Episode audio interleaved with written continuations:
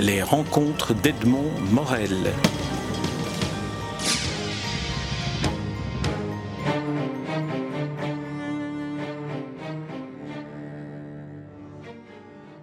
José Luis Munuera, je suis très heureux de vous rencontrer à l'occasion de la sortie chez Dargaud du premier livre de sortilège que vous, co-signez avec Dufaux, Dufaux au scénario.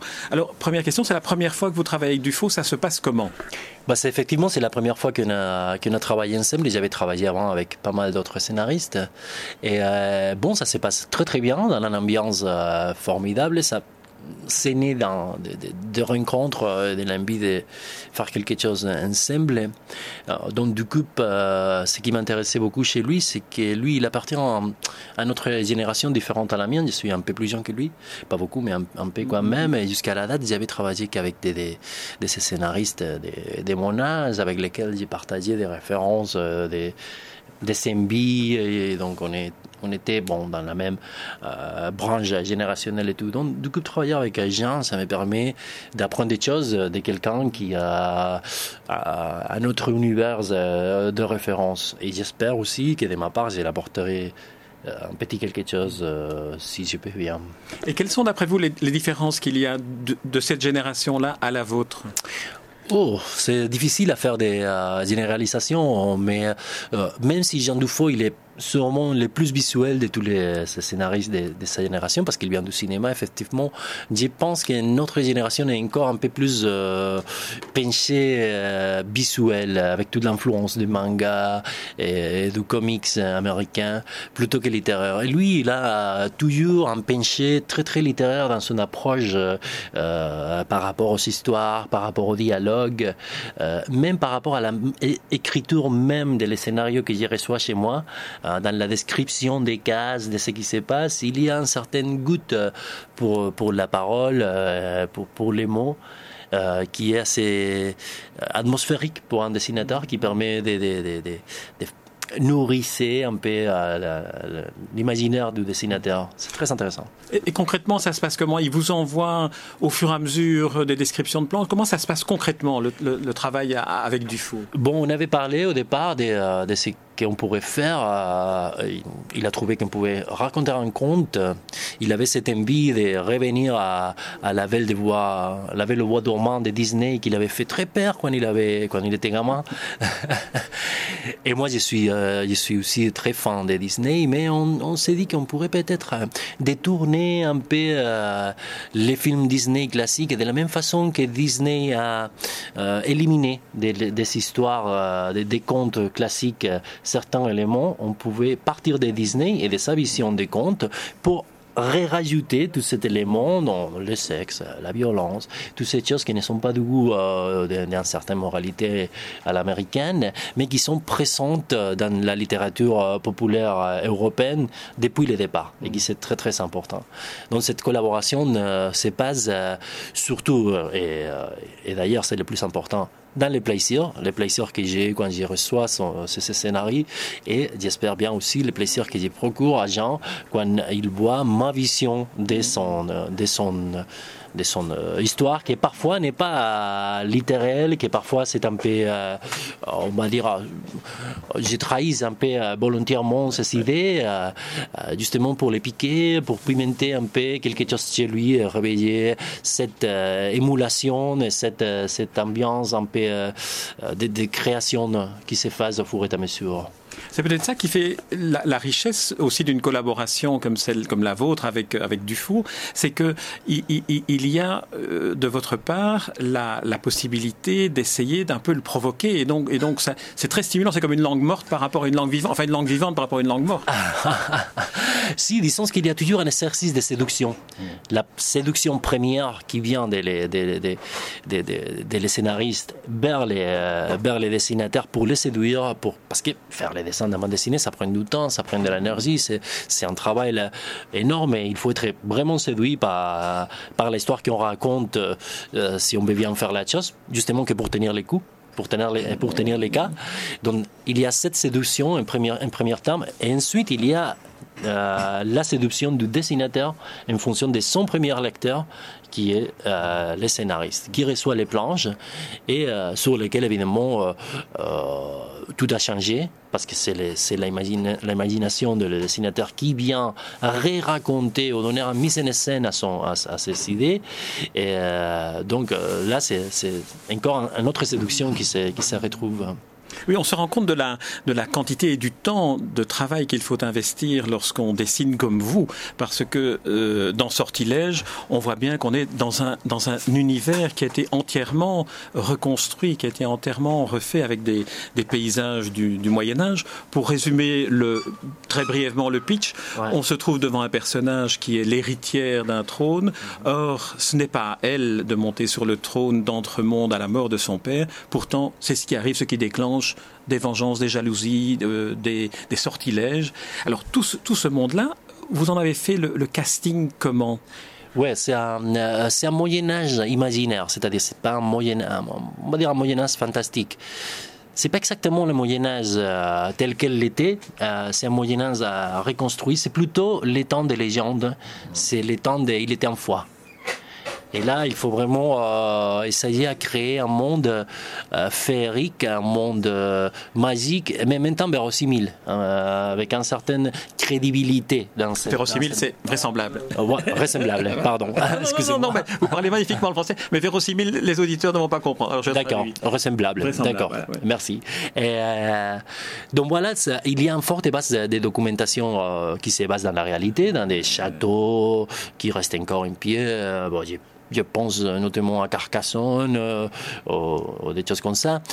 Ou en Belgique, par exemple, la, ville de Bruges euh, qui, inspire ce genre d'architecture un peu verticale qui parcourt l'album, euh, très homogénéeuse d'ailleurs mais euh, tout est recréé et tout est réinventé euh, avec euh, cette intention de, créer un espace qui n'est pas un espace historique, mais c'est un espace, un espace de légende, un espace de conte. Alors vous travaillez magnifiquement sur la lumière. On, a, par exemple, à, l'entrée de, de l'album, l'amoureux et conduit de Blanche qui se rend chez une sorcière. Et alors là, on entre vraiment progressivement dans un univers qui, a dû être un bonheur à inventer parce que vous jouez sur les lumières, vous jouez sur l'ambiance. On a l'impression d'entendre le son aussi. Ah, formidable, c'est un super compliment ça. Merci beaucoup. Bah oui, euh, quand on fait du fantastique, euh, euh, le plus important, c'est ce qu'on ne montre pas. Euh, c'est beaucoup plus important que ce qu'on montre. C'est euh, pour moi, c'est les, gros défis, c'est de faire euh, les lecteurs s'imaginer à lui-même les, décors et les ambiances. Donc, il faut donner des pistes suffisamment structurées, suffisamment bien placées pour que ce travail de reconstruction et d'imagination que le lecteur doit forcément faire chez lui fonctionne. Et c'est ça qui va créer finalement la magie dans, la bande dessinée. Vous avez dit que vous étiez, euh, vous, de, la génération qui est nourrie par les mangas. Mhm. Est-ce que l'habitude d'une forme d'audiovisuel comme les séries, comme l'Internet, comme l'image sur écran, mhm. influence aussi votre esthétique? Oui, sans doute. Je pense que si on est minimum euh, un rapport avec son, son, son vécu contemporain, tout ça une influence, sans doute. Même si moi, je, suis assez traditionnel, on va dire, par rapport à certains de mes collègues qui sont définitivement beaucoup plus influencés que moi par tous ces généraux de choses tout ça existe et tout ça, c'est des, sources, des, nourrissons. Euh, un artiste, que ce soit un dessinateur, un écrivain, un musicien ou n'importe quoi, il habite dans son temps et s'il se laisse pas imprégner de, son temps, ça veut dire qu'il sert à rien euh, en tant qu'artiste. D'un autre côté, vous êtes, vous êtes espagnol. Mhm. Est-ce que le, le, la, tradition littéraire, la tradition euh, de, de, la, de l'esthétique espagnole, de, de l'art espagnol, de manière générale, en allant de, Picasso à Dali, en mhm. passant par, par euh, Cervantes, est-ce que tout ça a peu pu aussi nourrir de manière particulière votre art Oui, sans doute. Euh, on parlait tout à l'heure de la lumière. La lumière, justement, on retrouve dans pas mal des peintres espagnols euh, l'intérêt pour la lumière. On, pense à Velázquez, au Goya, par exemple. Chez Goya, par exemple, on, retrouve, et ça m'intéresse énormément, euh, un monde fantasmagorique, magique, dans toutes ces, illustrations des, des, monstres, des féeriques, qui est un très très surréaliste avant la lettre, très pré-surréaliste, parce que je trouve que les, les, euh, fantastiques en tant que genre, c'est déjà un genre qui est en prémonition du surréalisme, par définition, mais c'est un genre euh, qui parle de des choses qui sont très symboliques, euh, qui appartiennent un peu à l'inconscience collective culturelle de toute l'Europe, donc qui sont porteuses de poésie en elles-mêmes. Dans les images fantastiques, elles portent en forme de poésie très forte, euh, très symbolique, euh, euh, très, comment dire, pas, pas très structurée au niveau de, la raison. Et là, par exemple, Goya, il était absolument formidable dans, la représentation de ce genre de choses. Et il, il essaye à trouver un peu de la noirceur, un peu de, de, de côté, même dans la lumière, dans, dans les ambiances des illustrations de Goya. C'est vrai que quand on, se souvient des horreurs de la guerre, euh, cette série de Goya, on voit aussi une figuration qui ose franchir la représentation toute simple mm. pour arriver dans un fantastique, dans une cruauté extrême. Ouais, parce que euh, chez lui, euh, on commence déjà à avoir un certain, un certain disons, conscience assez éloignée de la représentation académiciste, on va dire, qui, vient de, de, de, Renaissance italien et tout ça, et il commence déjà à partir d'une sorte de proto-impressionnisme, en quelque sorte, très à, l'avant-garde. Tout ça mélangé avec euh, des sujets, des thématiques qui sont pré-surréaliste. Donc c'est vraiment un peintre euh, absolument contemporain à, New York, même s'il est mort depuis 12 ans.